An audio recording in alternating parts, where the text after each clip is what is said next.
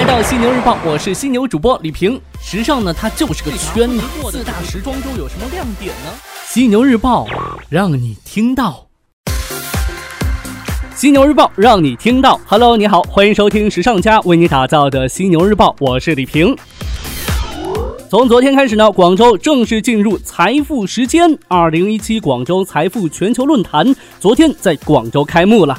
全球五百强企业当中呢，有一百五十二家参会，参会五百强企业数量及 CEO 数量都突破历年之最。本届财富全球论坛主要探讨技术领域的变革对商业的影响、世界政治气候的变化对商业的影响，以及中国的崛起对世界商业的影响。值得一提的是，与财富论坛聚集世界级巨头不同，有着“小财富”之称的财富国际科技头脑风暴大会，吸引的是初创科技企业。自二零零一年创办以来呢，一直是在美国举办的。与以往不同的是，小财富论坛今年呢。也在广州举行，并且呢将永久落户广州。身为一名在羊城工作的异乡人，也是挺骄傲的嘛。好的，我们继续来看到今天的节目内容，来与你关注到各品牌的一些动态啊。这个先来说一说二零一七年中国公司市值五百强。近日呢，二十一数据新闻实验室公布了二零一七中国上市公司市值五百强的榜单。他们选择在上海、深圳、香港、纽约等全球十五个交易所上市的所有中国公司，对他们的最新市值进行加总换汇计算，得出这一榜单。那数据显示，目前中国一共有六千五百八十九家上市公司，总市值合计一百二十二点八万亿。其中呢，五百强占据了八。八成的市值入围的门槛为市值三百零六点七二亿人民币。从结果来看的话，腾讯控股、阿里巴巴、工商银行是占据前三甲。不过呢，腾讯、阿里市值均高出工商银行约百分之五十。值得一提的是，这也是十年来首次互联网科技公司包揽前两名。之前的十多年呢，中国石油一直是雄居市值榜首，占据第二名的基本呢都是工商银行。还要说到的就是本次榜单上榜的一些知名的服装企业，国民男装海澜之家是排名第三百七十四，香港的豫园集团位列三百八十二，宁波的红帮雅戈尔排名第四百四十四。国外方面，近日呢，英国时装协会在皇家阿尔伯特音乐厅举办了盛大恢宏的典礼，将英国时尚大奖授予对该行业做出突出贡献的人才与新秀。这是该协会决定将奖项扩大至全球范围与时尚产业之外后举办的第二次年度盛宴。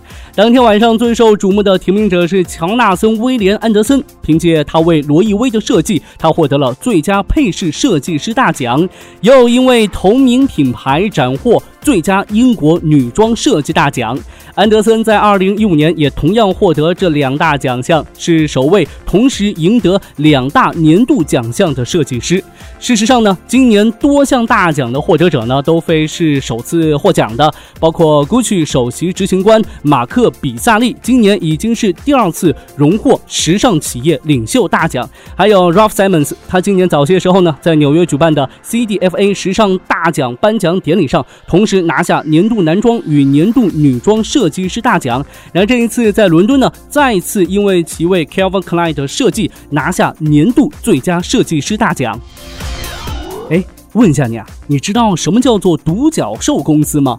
独角兽呢是神话传说当中的一种生物，它稀有而高贵。那美国著名的 Cowboy Venture 投资人艾伦里在二零一三年将私募和公开市场的估值超过十亿美元的创业公司做出了分类，并将这些公司称为独角兽。哎，所谓的独角兽公司呢，就是指那些估值达到十亿美元以上的初创企业。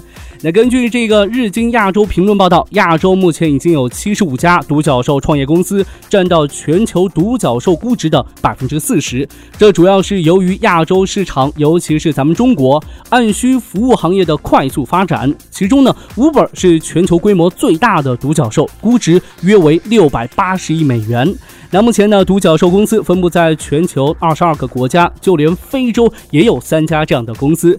中国在亚洲范围内是领先的，独角兽公司的总数为五十九家。除了滴滴之外呢，中国的其他独角兽公司还包括小米、大疆、摩拜和途家。与此同时呢，这些公司也在积极的开拓海外市场。然而，作为传统的技术领导者，日本公司在这个列表当中几乎消失不见了。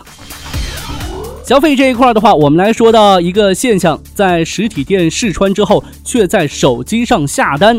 想必呢，大多数消费者都有过这样的行为，不知道你有没有这么干过？那很多品牌呢，便开始顺其道而行之，索性呢，不在实体店卖衣服了，反而呢，以试穿和提供其他服务为主。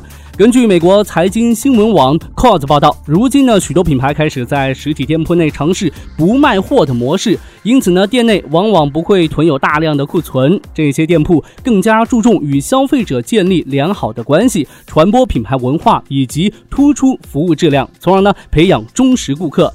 这一突破传统零售思维的模式正在逐渐成为一种趋势。这一概念的转变主要来自于强调突出线下服务和体验，并与线上零售相结合模式的新零售模式。今年六月份，天猫呢在杭州开办的新零售体验馆当中，展示了虚拟试衣镜、还有试妆镜、虚拟大屏扫码下单和透视科技产品内部技术及运作原理的装置。那这些呢，都是未来新零售模式当中将被人们所习惯的新体验，而增强体验的高科技也将变得越来越常态化。最后，我们来关注到一起性骚扰事件：好莱坞维恩斯坦性骚扰丑闻的余震仍在持续。最新被爆出存在性骚扰嫌疑的是，在业界具有强大影响力的时尚摄影师 Bruce Weber。根据美国女装日报消息，男模 Jason Boyce 日前在纽约州最高法院对时尚摄影师 Bruce Weber 提出性骚扰与歧视等等指控。长达十九页的文件描述了事情的细节。据称，在二零一四年十二月的一次拍摄当中呢，七十一岁的 Bruce Weber。抓住 Jason Bossy 亲吻，并迫使其触摸自己的敏感部位。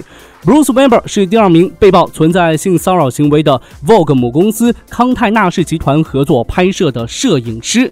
那近年来呢，除了为这个 Versace 拍摄广告大片之外呢，Bruce Weber 也一直负责康泰纳仕集团旗下一些杂志的拍摄。有分析指出，知名摄影师被爆出的性骚扰丑闻。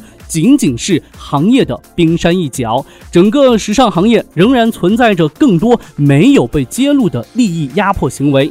可以预见的是，由于好莱坞维恩斯坦性丑闻引发的连带效应，在时尚行业还将有更多个体站出来曝光类似的经历。OK，暂时呢与你分享这么多。如果您想要了解更多时尚方面的内容，可以随时关注和下载我们的学时尚 APP。除了好听的，还有更多好看的等着你。别忘了学时尚就上学时尚 APP 哦。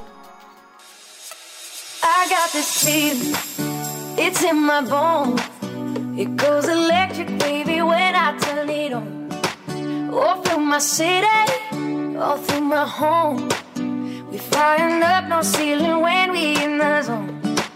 I got that sunshine in my pocket, that good soul in my feet, that hot blood in my body when it drops.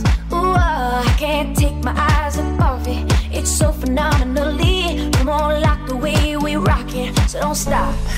Under the lights,